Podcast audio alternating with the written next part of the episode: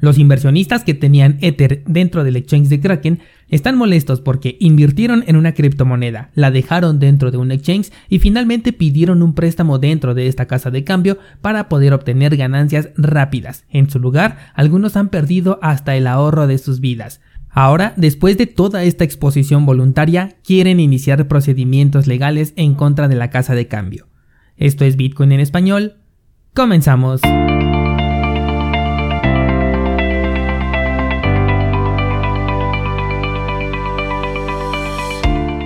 Hola, soy Daniel Vargas y esto es Bitcoin en español, un lugar donde hablamos de la tecnología más revolucionaria desde la invención del Internet. ¿Crees que estoy exagerando? Ponte cómodo y déjame ser tu guía en un camino sin retorno, el camino a la descentralización.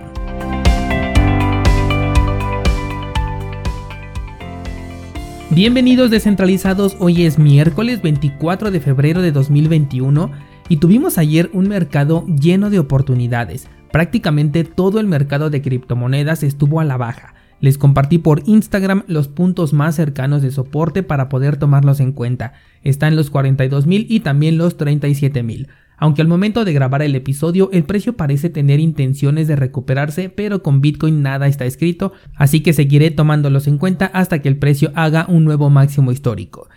Te cuento que el día de ayer estaba navegando por TikTok y de pronto me encontré con un video que hacía, eh, bueno, que hablaba sobre Bitcoin y la más reciente caída del precio. El video muestra a Janet Yellen, secretaria del Tesoro de los Estados Unidos, como la causante de esta caída, además de encontrarme con muchos comentarios extremadamente desinformados. Ayer justo te platicaba sobre que no existe el incentivo negativo para Bitcoin, si bien en años anteriores las palabras negativas de una persona influyente provocaban reacciones en los inversionistas, poco a poco esto ha ido cambiando. Hoy en día tenemos incentivos positivos cuando una persona agrega Bitcoin a su portafolio y esta persona es eh, un influencer como por ejemplo el reciente caso de Elon Musk, pero el efecto contrario se ha vuelto prácticamente nulo. Tenemos por el otro lado de la moneda a Bill Gates en este momento, quien sigue en su postura en contra de Bitcoin y el precio ni siquiera se inmuta.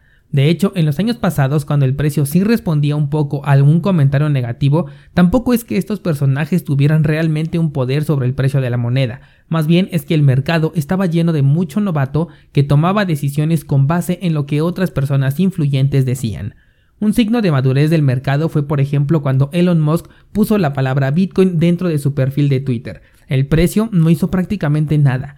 Cosa diferente sí fue cuando ya anunció la compra directa a través de su compañía Tesla, porque esto sí representaba una inversión directa en el mercado cripto. Entonces, si Janet Yellen fuera la culpable de este movimiento y pudiera volver a hacerlo en el futuro, créeme que este podcast no existiría porque Bitcoin entonces sería un fracaso como tecnología descentralizada. Con respecto a los comentarios que me encontré en la red social, creo que mejor los voy a agrupar en la sesión de preguntas y respuestas del mes de marzo, porque considero que vale la pena tocar estos puntos, ya que finalmente son dudas que tienen las personas, sobre todo aquellas que aún no entran a este sector.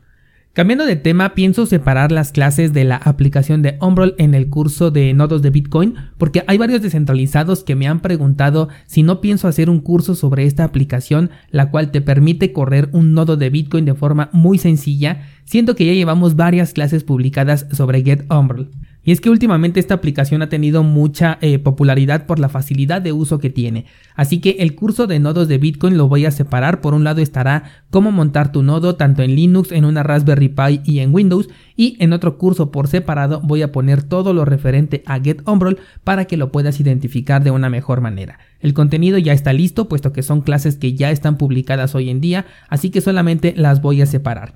Si te interesa este tema y no eres mucho de usar código, te sugiero ampliamente que cheques las clases de Get porque de verdad convierte la tarea de tener un nodo de Bitcoin en algo tan sencillo que hasta cuesta trabajo creerlo cursosbitcoin.com diagonal nodo para el curso normal y cursosbitcoin.com diagonal umbrel es donde vas a encontrar yo creo que el día de mañana las clases puntuales sobre esta aplicación.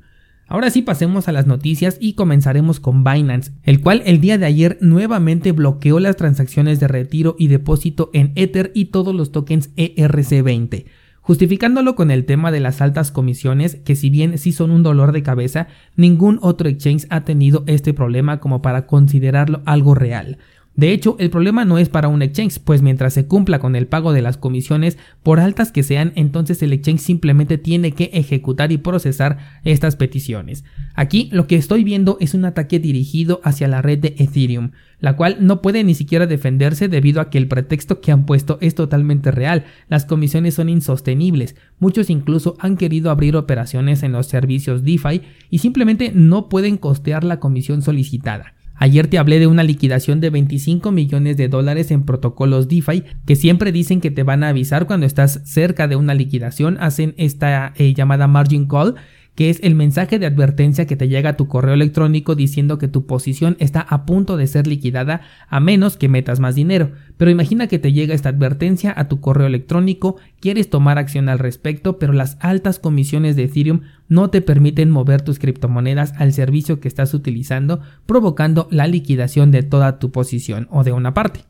Aún con estos severos problemas, considero que lo que está haciendo Binance es una manipulación directa, ya que está limitando los fondos de sus usuarios a no moverlos o a ser intercambiados por otra clase de activo, quitándole fuerza a la red de Ethereum.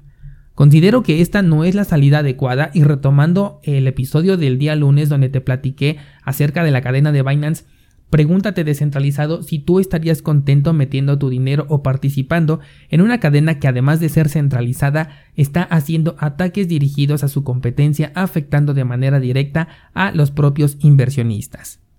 Esta es la segunda vez que lo hace en, en, esta misma semana. Si se vuelve un problema recurrente, quizás deje de utilizar este exchange a menos que sea realmente necesario y solamente lo haría para transacciones de intercambio y salida inmediata. De por sí es muy poca la actividad que tengo ya con Binance, pero si va por ese camino, entonces no quiero participar.